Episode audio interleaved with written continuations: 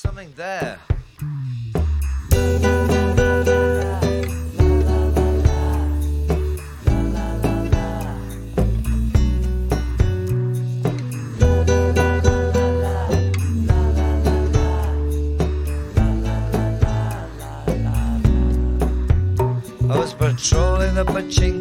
Hello，大家好，我是劳拉，欢迎来到我的博客，爽啊！然后作为一个两性教育从业者，我常被是男生问到说，为什么我的伴侣都放不开？然后女生我说，我感觉我非常难做到爱性分离，我怎么就做不到像男人一样？那今天的话题或许能给各位提供一个视角跟可能性，那就是。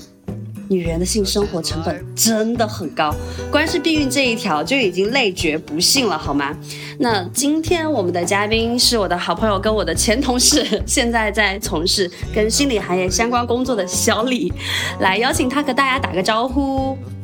Hello，原来你的播客名字叫爽啊！是的，本来是另外一个名字，但是最近改版了。好的，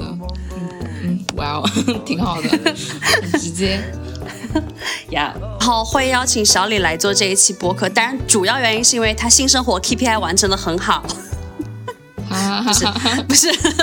然后嗯，我们在性生活成本这个事情上有一些话是想讲的，对。那其次是因为在避孕这件事情上，他有做过皮下埋植的手术，那我自己是做了皮下埋植跟宫内节育环的手术做，所以我们其实有一些关于避孕的经验想要分享给大家。那我们先从避孕这件事情开始说好了。我想问一下，就是你是主动想到要避孕这件事情的吗？主动想，当然会主动想啊。嗯，因因为其实就还蛮多的人会觉得说，比如说之前就有很多人问我说，嗯，去买套这个事情应该男生去买还是女生去买？我就会跟他说，你自己会紧张你就去买，就是你不要相信别人的，哦你就自己去买。说就是去承担这个后果的是我们女人，所以就是真的，我还是奉劝大家可以主动点，就是去避孕。我我我自己的话，我家里会备备一些避孕套，但嗯我们上次有聊过，就是我问大家都买什么避孕套的时候，你说用上个男人留下的就好了，然后然后 对那个之后的话，就是会嗯留一些这样，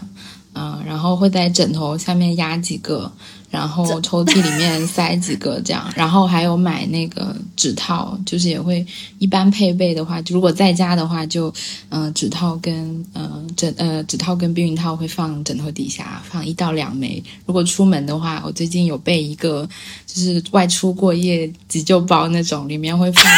一到两个指套，然后两到三个避孕套，还有就是几张就是卸呃卸妆的那种化妆棉那种，会放在一个小袋子里。对啊，听听起来就是一个 go for sex 餐包，对，yeah。要不要？哦，然后你说主不主动的话，我突然想到昨天，因为最近在追《老友记》，里面刚好有一个情节，就是说那个 Rachel 和 Monica 在家里面两个人都在，嗯、都要跟自己的男朋友上床。哎，这是可以说的吗？可以，可以，可以，然后，然后他们两个在，他们两个是冲到卫生间里面的那个洗手池下面，在抢最后一片避孕套。这 这《老友记》也是部老剧了嘛，所以大家可以看到这个场景，就是那个年代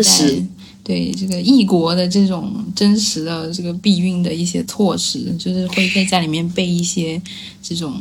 嗯、避孕的这种工具。工具，对对，对对就是你刚刚说到老友记的那个角色的时候，我想到在我们家，在我现在住的这个家里，因为呃，我有一个室友，他之前是某一个品牌避孕套的那个主管。好，我们在去年的时候，就是收到一个很大的快递箱，然后里面有他们品牌里面各种不一样的就是避孕套，然后当时的时候就摆满了一个桌子，然后我还拍照发了一条朋友圈，我想说，哦，这个 TPI 要完成到什么时候？在我们家就是好像大家都手头上一定有这样的货，对。然后另外 另外一个部分是我有一天就是对口罩很严重的时候，十二月份的时候，然后我就去翻药箱，我想说看能不能找到一些止痛药什么的。结果我在我们家的药箱里面都放出来避孕套，我当时真的非常的惊呆，这不愧是我们这个 loving house 啊，朋友们。对，可想而知，我们家的这个避孕这个意识是很强的。那我想问，就是你是什么时候开始有这种主动觉得我要准备这些的意识的呢？呃，主动要准备这些，应该这个问题其实前两年有纠结过，就是你买套还是我买套这个事情。哼，嗯，好像主动说要存一些，应该也就是工作以后吧。嗯嗯，但工作以后，但不是主动存，就是会，你知道，公司总会发一些这种试用的，然后就薅回家一大堆，然后家里总是有多的，所以那个时候没有特别觉得说，啊、好像要自己买一些。因为我当时也有参加一些别的品牌的那种试用，然后有一个品有一个国产的小小牌子，就定期会寄新的套套过来，然后那个时候就没有没有担心过说家里会没套，嗯。那没有的话就会让对方买，嗯。呃，倒是这两年认真就开始说可能会囤一些在家里面，嗯，我因为我想到就是我好像对于避孕套这件事情，我都是那个就是，比如我可能会跟对方发展出来，就可能他会来我家什么一类的，我可能都是那种会提前跟对方说。然后准备避孕套，因为我是对那个乳胶的避孕套是有一点过敏的，就是我每次用那个就是会越做越干，然后就完全失去兴致。我也是在后期的时候才发现说，哦，其实原来这个世界上是有一些聚氨酯的避孕套，然后他们的那个材质，就对于我们这种过敏人士简直是福音。大家所常常听到那种什么零零一超薄，基本上他们是用这种聚氨酯的材质做的，因为只有聚氨酯才能做到这么薄。那我还想问，就是所以在迄今为止，你都有使用过哪些手段来做避孕呢？呃，好像也就套跟皮埋吧，嗯嗯，套跟皮埋，哦还有那个避孕药，对。还有就是那种紧急避孕药也有，就是那种事后第二天吃的，嗯，那个叫什么我忘了，对，金玉婷吧，应该是。哦，应该是应该是玉婷。诶，那那你当时身体有什么反应吗？你的感觉怎样？我其实反应不大，但是我嗯有听周围朋友说反应特别大，还有什么吃完会吐的，就那个紧急的。是其实我跟你差不多，我也用过避孕药套、呃皮埋、宫内节育环。哦，对我早期很无知的时候，还用过那种像类似那种什么杀精剂一类的那样的东西，就是非常早期的性生活的时候，那个时候还没有从事这个行业。然后其实。对我来讲，避孕这件事情是从我有性生活开始，我就非常紧张的事情。虽然我现在已经是一个两个小孩的妈妈，就是，但是我其实对于这件事情我是非常恐惧的。我不知道，就是我的那种紧张，对于怀孕这件事情的那个、那个、那个、那个情绪，跟你的会不会一样？我可以先分享一下我的那个部分。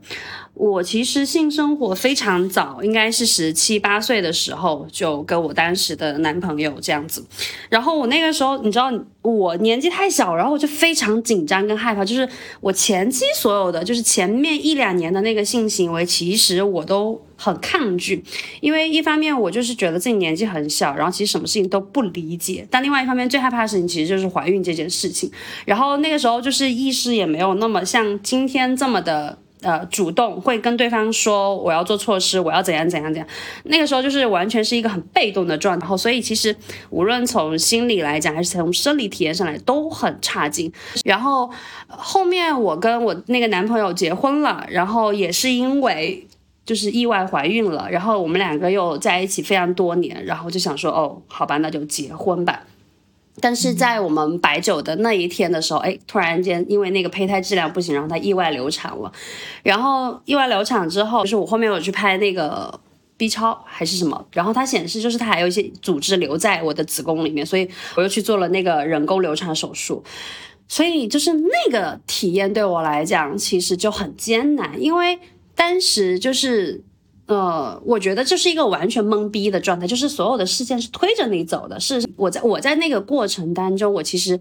不知道发生了什么，我只知道哦，有一个事情的发生，我要去处理掉人。那后面我们离婚之后，我又发生了非常多跟不同的人如何如何，可是关于要避孕这件事情，就一直在我心里面就是一个非常紧张的状态，而且就是尤其是我在后面跟他人的性生活过程中有发生过那种，就是可能带着套，但是那个套意外滑落了，就是它滑落到了我的身体里面啊，或者就是呃可能发生一些意料不到的一些行为时，我也有中间有吃过两三次那种紧急避孕药。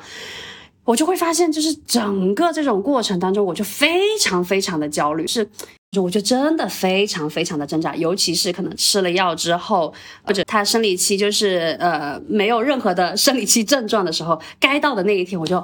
整个人一直在跺脚，我就非常的慌张，我就告诉我自己说啊，我宁愿想要那个胀痛，因为我是会呃生理期阵痛的人，我宁愿想要那个胀痛，我也不希望他不来生理期。所以其实种种种种这样的过程对我来讲都让我非常的折磨，所以我在后期的时候，就在三年之前，我才开始选择。去做一个皮埋手术来，就是控制这些所有，起码就是它不会说，呃，带套还会说滑落呀、破掉或者什么的，但是皮埋这件事情是不会的，对吧？然后。对，虽然我做了皮埋手术，可是我在后期的时候跟他人发生性行为，我还是会跟别人说你要准备安全套这样子，因为就对我来说，我觉得做皮埋手术只是对我自己的一个保障，并不是说我想跟对方无套发生性行为。我的那个主要的点其实还是在于关于要去避孕这件事情上。对，所以对我来讲，我觉得真的性生活的代价里面最高的，对我来讲就是怀孕这件事情。那你是什么样的一个感觉呢？嗯，同意。确实是，嗯，对，确实是你说的，你刚刚经历过的那一些里面也有挺多共鸣的地方，嗯，包括是那种，嗯，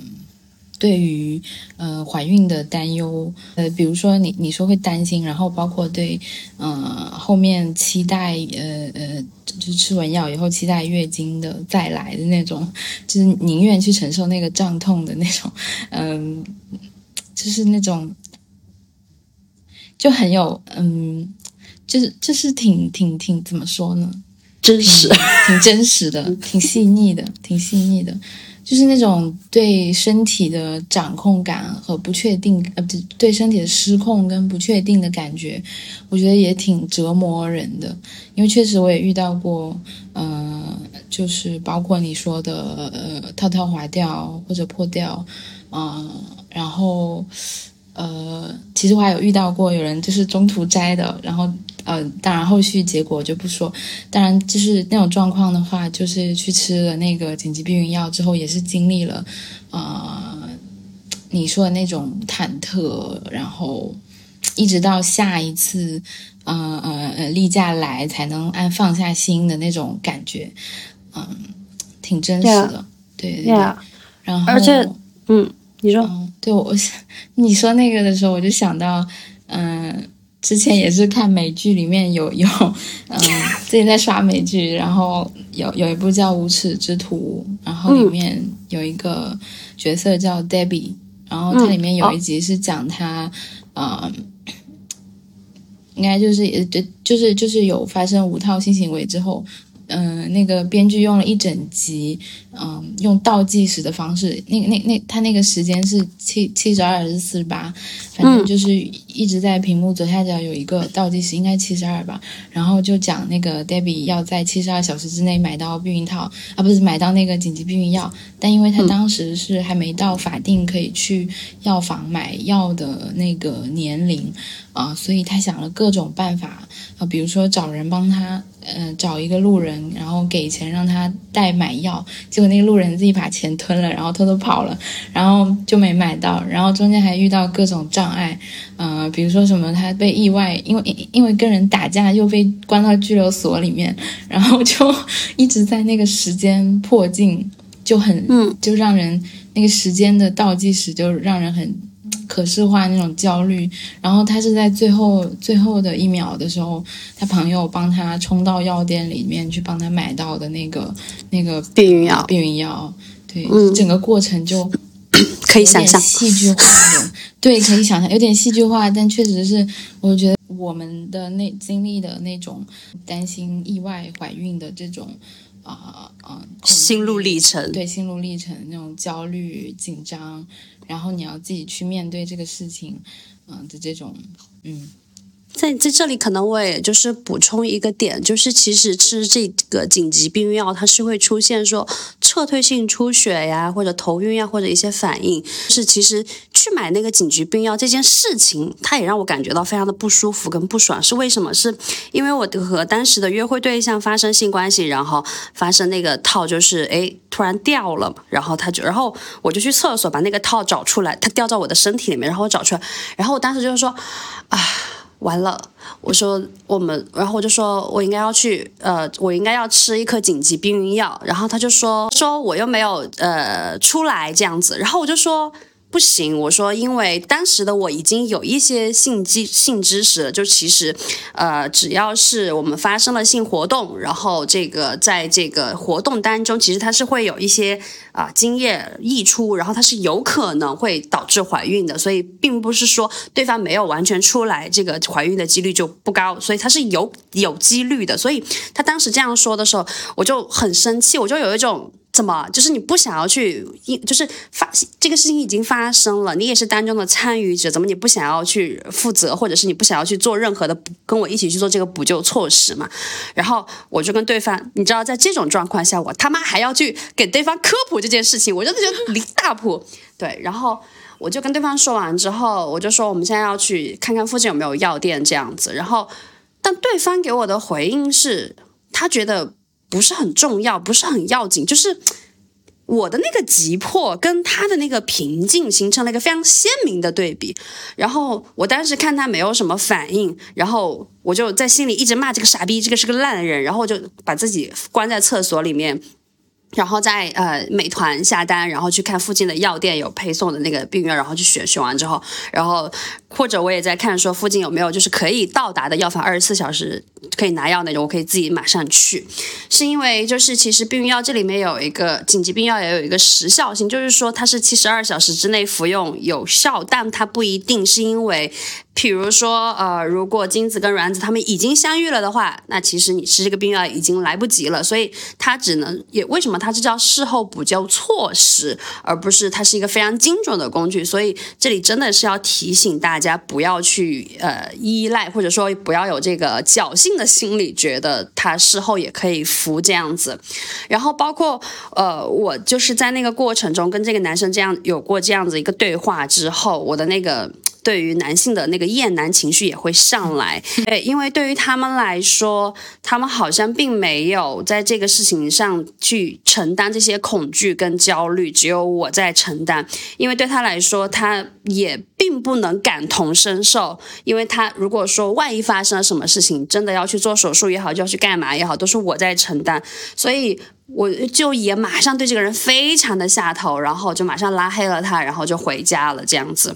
然后是我整个那个过程当中，我对于男性对男性对于呃避孕意识这件事情，我也有非常深的那个厌恶。然后，所以以至于这也是导致为什么后来是我跟谁约会还是怎样，我一定会事先跟他说，就是呃我们要安全的发生这个性行为，所以有哪些措施，叭叭叭叭这样，我也是会在事先去讲的。然后我的朋友也有问过我这个问题，他说你这样事先讲岂不是会扫兴啊，或是怎么样？我说我管他扫不扫兴，我要我自己的那个安全好吗？对，所以老实讲，我觉得。我自己会觉得，就是男性在避孕这件事情上，我觉得起码我目前遇到的男性会非常主动的去啊购买、携带跟跟你讨论避孕这件事情的，真的少之又少，非常的少。然后可能。有些人他会有备而来，就来了之后，他可能就放在他的钱包里或怎样，然后我们可能开始要怎样的时候，他就从钱包里面拿出来，是我们不会有一个事先这样的讨论，他可能就做了这个件事情。那有些人可是来到就是床上之后，然后我就说我们要戴套，然后就说你你家有套。吗？当他问出这个问题的时候，我的内心，对，就是一阵冷笑，然后我就想说那。嗯，没有哦，那我们就不能喽。然后就说，然后对我有一次遇到过这样的事情，就是就是对方就是说你你没有嘛，然后我说没有哦，怎么办？然后就说那不然你去买。对方说不然我去买的时候，我的内心啊啊啊！因为我们当时在一个酒店，然后呃楼下其实是有便利店的，然后我就说。我就我就看着他，我说为什么你不去呢？然后他就说他不好意思。哦，就是呃，那什么三十五、三十六度的什么呃嘴，怎么说出纯净水吗？怎么说出我真的这么冰冷的话？我真的是没有无脑的话，你你知道，就是就是人在那个性上的表现，跟我们在发生性行为之前是很有可能是完全两个人的。就是我的意思是，如果我在日常跟他的相处过程中，我知道是一个这么傻逼的人，我是绝对不跟他发生这件事情的。但是他难道觉得自己跟你在酒店进行的这些活动是什么违法犯罪活动吗？谁知道呢？我真的非常下头，一秒钟下头，然后我就我都会那种果断穿起衣服我就走了。因为男性为什么会有这么漫不经心跟这么不重要的那个状态呀？我觉得是很重要去去提升他们这个部分的。是是，可能跟我遇到一样的事情，有些人可能就算了呀，可能就将就着就怎样，然后大家在体外什什么的就觉得算了。但事实上是，男性会有那个态度，那是他的问题，那是他要需要去解决的状况。但女性是真的真的真的要对自己的身体负责这件事情啊。说完这个部分之后，我们来说一下，就是关于皮埋跟宫内节育环的这个部分，你可以分享一下你做那个皮埋手术的这个过程跟你的身体的感受这件事吗？嗯首先，我在这个某书上面找了很多的教程，就我去决定要做这个事情的时候，就找了很多教程，先做功课嘛。然后，嗯，我当时是在深圳，所以我要呃看看哪家医院可以做。嗯，我当时是看到几个呃分享的经验，上面有说好像什么医院呃是是，就一般医院好像都会推荐上环，但不推荐做皮埋，也不知道为什么。啊、然后当时是找到一家妇幼保健所，然后就去做了。那那那边有可以说可以做，然后就去做。嗯，但是当时，嗯、嗯、我有规划好那个时间，所以当时是某个周末的下，呃，是周末吧？周末的下午去的。呃，去到之后呢，要做很多的检查，嗯、然后要抽血，呃，还要干嘛的？就是总之那个结果不是一天，不是当天就能出来的，呃，所以我当时还等了，呃，就去挂号，然后去，嗯、约一些检查，然后过后拿到所有的结果是好像是，嗯、因为当时也有很 其他的事情要忙，所以好像是第二天还是过了过了几天才又去医院的，就跑了好几趟，还挺麻烦的。然后约到时间说可以整手术过程其实是很很快的，十分钟左右就进那个嗯、呃手术室，然后手臂上面嗯、就我记得是有打麻药的，反正就很快，然后我的手上就出现了一个左手手臂的上臂就出现了一个呃。小的伤口，然后其实他医生是通过那个小的洞把那个嗯、皮埋的那个装置塞进去的，然后那个装置本身呢，其实像大概有半根牙签那么长，然后它里面就是有那一些就是避孕用的那些激素什么的，对对，就放进去了。然后我当时，嗯、很快也没什么感觉，我就出来了。出来之后还还做就做拍了一些呃照片记录嘛，因嗯为当时塞进去之后手上有一些淤青，但大概过了一周之内就消了。嗯嗯嗯，伤口是很快愈合了，没有什么那种外伤上的疼痛。但是皮埋的大概，因为它有效期是三年，那个一般就是说会有一个适应期是在半年左右，但其实我的适应期可能有一年，嗯，呃但我整个整个刚开始皮埋之后，就是会发现开始有，倒是没有体重增加，但是会长痘，然后有一段时间的痘痘非常严重，就是我嗯整个下巴。的左右两侧的下颌骨那一块，就是那个痘痘，就是 长得很很夸张，就是会又红呃又痛，然后连成一片那种。我当时就很头疼，想了很多方法去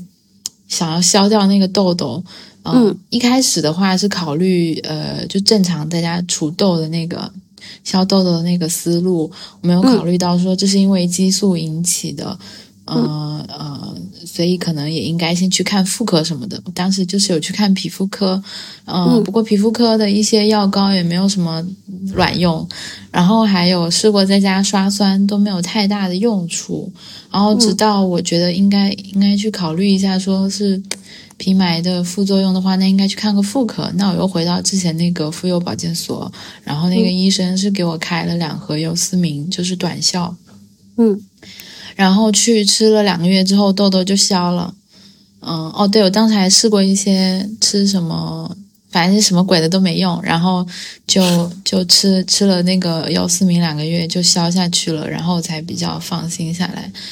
对，其他哦，对啊，然后还有大概呃，我忘记是什么时候了，大概有持续也大半年，就是一直有在点滴出血，就是每一天都会有一点点血，嗯，但也不是月经，就是。就是也是皮埋的副作用，然后所以每天都要，嗯，就是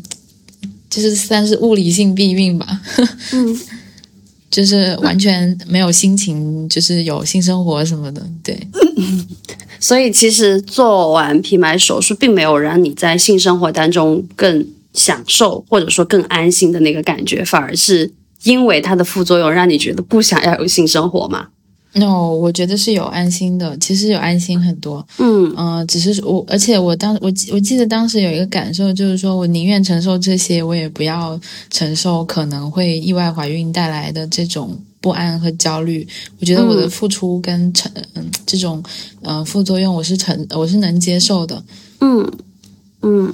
啊，因为刚好我是属于皮埋跟上环都做了的人，那我也来分享一下我做的那个过程。皮埋跟上环，他们都是通过就是在你的体内去放置一个东西，然后那个东西它会释放这个激素，让你的身体以为你现在正在是一个怀孕的状态，就是假象，然后你的身体，呃，然后去阻止这个精子跟卵子的着床相遇。那我觉得其实皮埋真的是非常推荐给所有未婚呐、未育啊的女性。我我我是在十七号上了那个环，然后我当时是两个手术一起做的，就是先把皮埋手臂上这个东西取出来，然后再上环。我就明显感觉到上环其实会让人感觉到更加紧张、更痛。呃，一是因为就是我做皮埋的时候，只是在那个医生的办公室旁边有一个操作间，然后就这样做了。然后去上环的时候，他会把我推到那种很正式的手术室里，然后你的顶上就有一盏一盏大灯，然后你就躺在那个冰冷然后又空洞的一个手那个那个手术的那个。床上的时候，哇！我当时其实就很紧张，然后包括就是会回想起来，我之前有一次不是有说我婚结婚的时候就是意外流产，我就会回想起来那个场景，对我来讲我觉得有点诡异，然后有点害怕。然后第二是，它是需要把那个节育环塞到那个子宫颈口上那个位置的时候，就是会有点痛，因为它呃，让我让我想一下怎么描述，就是它有点像是有一个呃。半半，然后它需要通过拧拧成麻花的样子，把它给呃放在那个口上，所以在拧的那个过程中，其实会是会有一点痛的。包括就是我做完那个手术之后，我有差不多一个小时都处在那种。经期最痛，第三天昏迷的那种时刻，就是整个人胀痛到不行，一个肚子。然后呃，包括就是那个手术的花费，它其实比皮埋高一点。我在我在我是在私立医院做的皮埋手术，大概是两千五左右，就整个检查所有东西。那做那个呃宫内节育器，我做的是那个曼月乐，它已经是现在呃所有的宫内节育环当中最先进的，它也是个进口的。然后大概花费是在四千三、四千四左右。然后，所以其实手术的费用是更高的。然后做宫内节育环的话，它的避孕年限是五年。但呃，我可能不太一样的是，我的身体适应的很好。我做皮埋的呃第一个月开始就是没有任何反应，也没有什么撤退性出血，然后中间也没有来月经。三年了，就三年没有来月经，这件事情对我来说太爽了。是因为就是我属于那种月经期间会身体非常痛，然后反应很大的人。那直到就是六月。月一号的时候，突然间我来生理期的时候，我整个人都傻了。然后那三年没有来的那个分量的那个疼痛感、那个晕眩感，就全部集中在那一周的时候，我整个人都傻了。就是虽然我之前已经来过月经，可是当三年没有来，突然来的时候，我整个人真的是崩掉了。就是我开始体会到一个女性的身体有他妈多不容易，就是活下来，就是在经历这种千军万马从你身上踏过去的感觉之后，女性还要活下来，然后还要工作，还要日常，还要有这么多东西要应付。我真的觉得女性才是最牛逼的体质。对，那我那天。就我一开始也在呃犹豫是选皮埋好还是选宫内绝育环，那最后是因为我觉得宫内绝育环它可以五年有效期。老实讲，如果它有十年有效期，然后直接做到我绝经的话，我会更开心。对 我本人就是这样，然后我就选择了做宫内绝育环。但整体的这个体验下来，我自己会觉得说，还是会推荐女生去做皮埋合适一些，因为它没有痛感。在性生活当中，其实我也有小李说到的刚刚那个，就是很安心的感觉，就是我再也不担心说会怀孕这件事情的时候，我觉得就已经让我卸下了很多的。防备跟我就不容易那么焦虑这件事情就已经很好了，我就会比较专心在这个这个行为里面这样子。然后还有一个部分是，呃，因为我是对于这个激素这个适应的很好，我其实没有出现什么长痘，呃，没有出现撤退性出血。因为我还有一个朋友，我还有一个朋友，他是做了皮埋之后，然后一直出现撤退性出血，就三年都这样，就是他一直就是。点点滴滴这样子，所以其实每个人的状况因人而异。呃，她当时做这个手术的时候，她有跟她的男朋友说，然后。她的男朋友就跟她说：“那我们这个费用可以 A A。”哇，你知道吗？我当时听到的时候，我心想：哇，怎么回事？就是竟然长出了新的好的男的，是怎么回事？就是这个男的说这个手术费用 A A，因为他会觉得他呃女友他去做了这个手术之后呢，这个男生其实是可以体验到这个便捷性跟福利的，因为他们就可能因为他们是固定关系，所以他们就决定说无套性生活。所以这个男生决定说这个手术费用 A A 的那一刻，我真的觉得哇，就是我想要。呃，举手拍手称赞这样子，对。那接下来我们就要谈到了，那除了避孕以外，你会觉得说女性在性生活当中是不是还存在一些别的风险或者一些成本呢？哦，嗯，会啊，肯定啊，比如说得性病什么的，嗯嗯，还有就是呃，会有炎呃炎症什么的，还有就是。啊，人身上的安全，比如说遇到变态什么的，成本，说到成本，就是会想到一些时间上的成本吧，包括选择伴侣上那种精力的成本。呀，倒是想到一个比较轻松的，就是说你在划一些社交软件的时候，要要辣很多次眼睛才能找到一个稍微顺眼一点的，这也是成本，就是这种。情绪上的成本是，然后你要忍受很多傻逼，就是那种无脑对话，是是，唉，脑中已经浮现了很多。呃，我自己会觉得，首先，我觉得女性性生活的成本有一个很大的状况是，对方不行，就是不行，对方。就是男性在性生活的这个事情上，我可能在前期准备了很多，比如说我在。千万人当中，终于筛选到一个觉得脑子正常，然后比较尊重女性，也愿意去避孕，然后呃外貌或者是谈吐是我喜欢的类型。那结果我们到了床上之后，就是我做了这一系列的投入之后，结果发现对方根本不行，就是在性这件事情上我们是没有办法 match 的这个部分。我真的觉得，就是前期我去跟这个人约会，我去了解这个人，我这些所有的成本，然后到最后我其实得到一个。非常平平无奇的体验的时候，我真的觉得很难受。当然了，这一点可能男性也是会有的，就是男性的性生活成本可能也会体现在这里，这样子。嗯，我觉得这些都是有成本，双方都有成本。嗯，还有一个部分就是，我觉得还有个社会因素在那里，就是，嗯，我觉得我对于我的这个性欲跟去实践性生活这个过程中，其实。是经历了一个很挣扎的时期的。我的意思是说，不跟这些稳定关系的人发生性活动这件事情。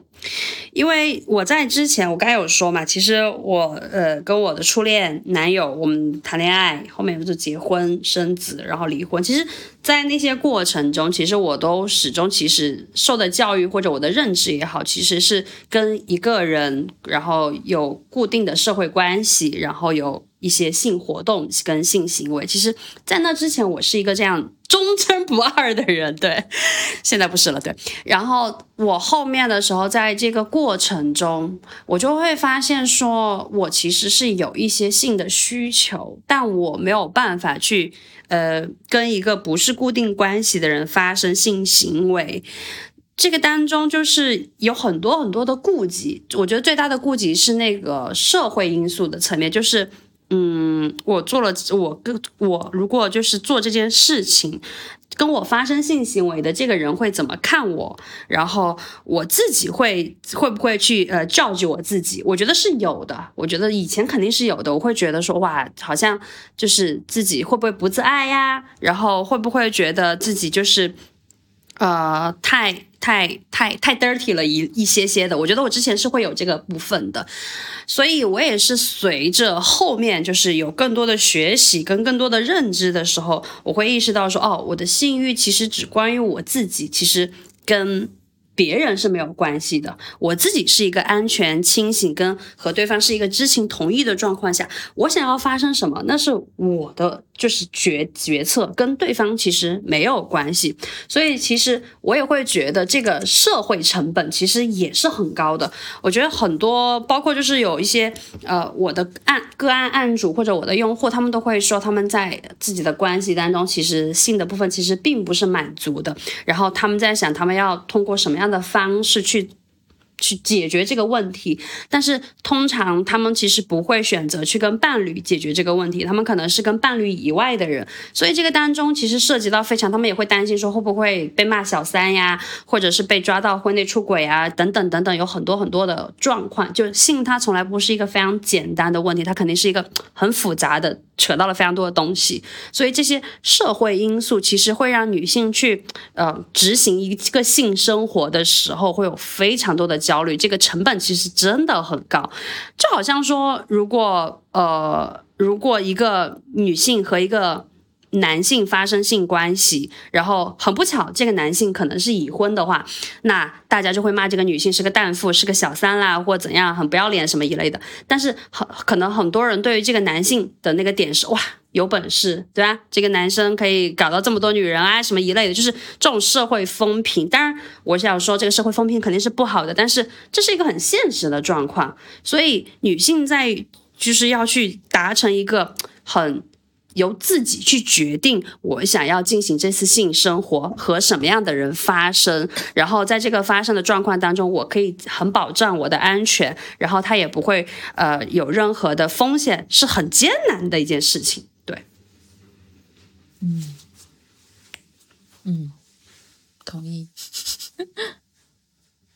分享那个社会成本，应该叫成本吗？我在想，应该叫成本吗？我觉得应该是社会因素造成的一个风险吧。嗯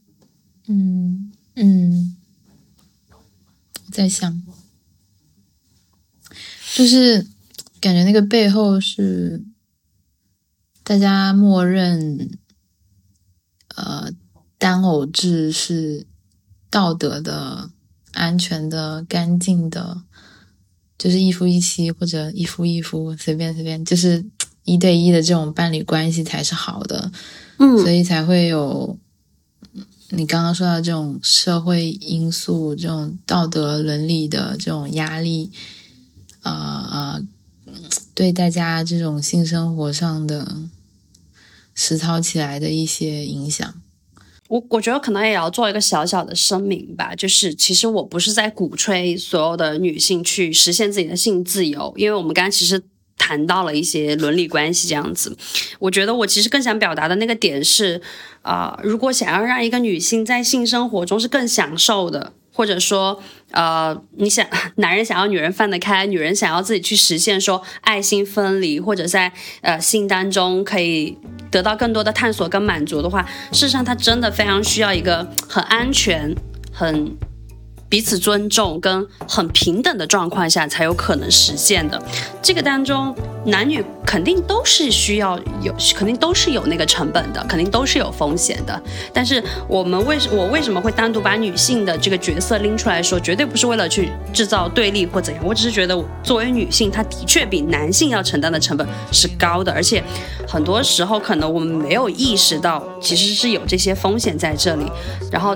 就会被对方误认为说是这个人啊性欲不行啦、冷淡啦啊什么各方面一类的，但实际上这些呃因素跟状况它是值得被看见的，它只有被看见的状况下，呃男女都知道这些东西是这样子的状况下，它才有可能实现这个安全、尊重跟平等。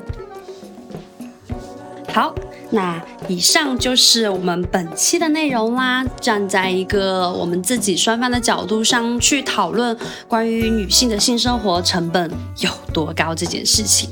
那非常感谢小李这一期来和我一起讨论关于女性性生活成本的播客。那如果你也有兴趣参与更多关于爱、性关系跟自我成长的话题的话，欢迎你在这个评论区啊可以回复给我。那非常感谢。大家的收听，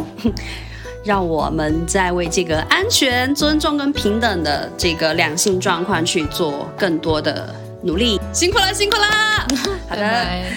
祝大家有一个丰盛滋润的夜晚。大家拜拜，拜拜。